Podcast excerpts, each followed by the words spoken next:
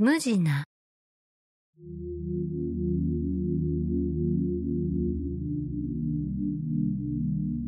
関東は東京の赤坂であったお話です。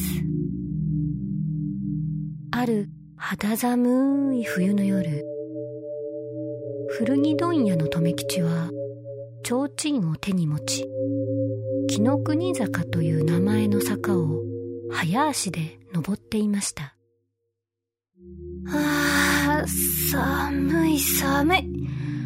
早く家に帰ろするとどこからともなく妙な声が聞こえてきます。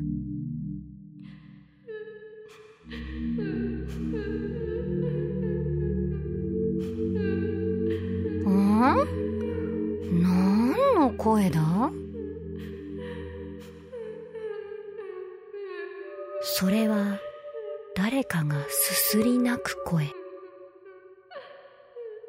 と留吉が近くを見ると壁に向かって座り込んでいる若い女の姿がありました。留吉は女に声をかけてみます。おいお嬢さん。こんな寂しいところでどうした？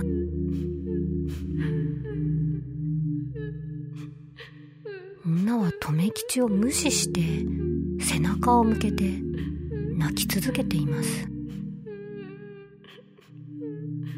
留吉はもう一度少し大きな声で呼んでみました。お嬢さんどうしたんだい？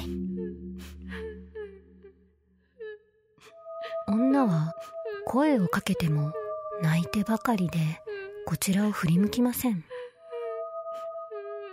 今度は留吉はとても優しい口調で語りかけてみました。お嬢さんもう泣くのはやめなさい。あっしになんかできることがあれば何でもするよ。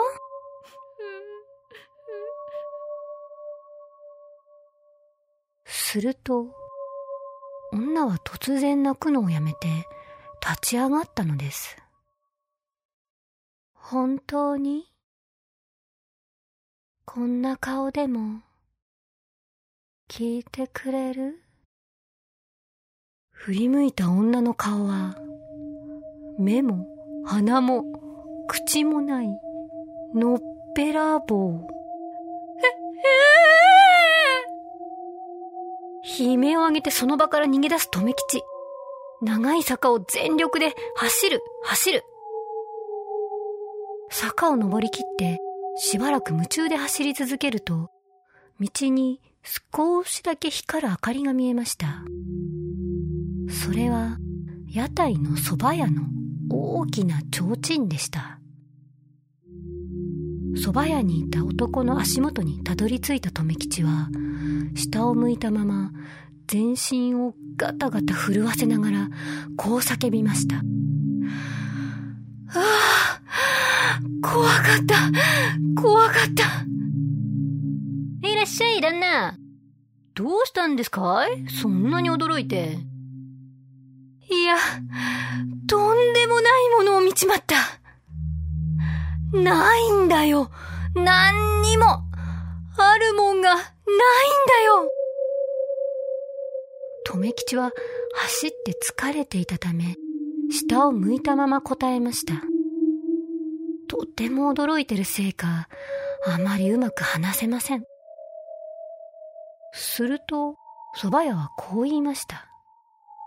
そりゃあ大変でしたね。ところで、旦那があったのは、こんなやつだったんじゃないですか？留吉が蕎麦屋の足元から顔を上げると、そこにいたのは、目も鼻も口もない、のっぺらぼう。え、えー、き吉は大きな悲鳴をあげて気絶してしまいました。そして同時に、あんなに明るかった蕎麦屋の明かりは、一瞬で消えてしまいました。おし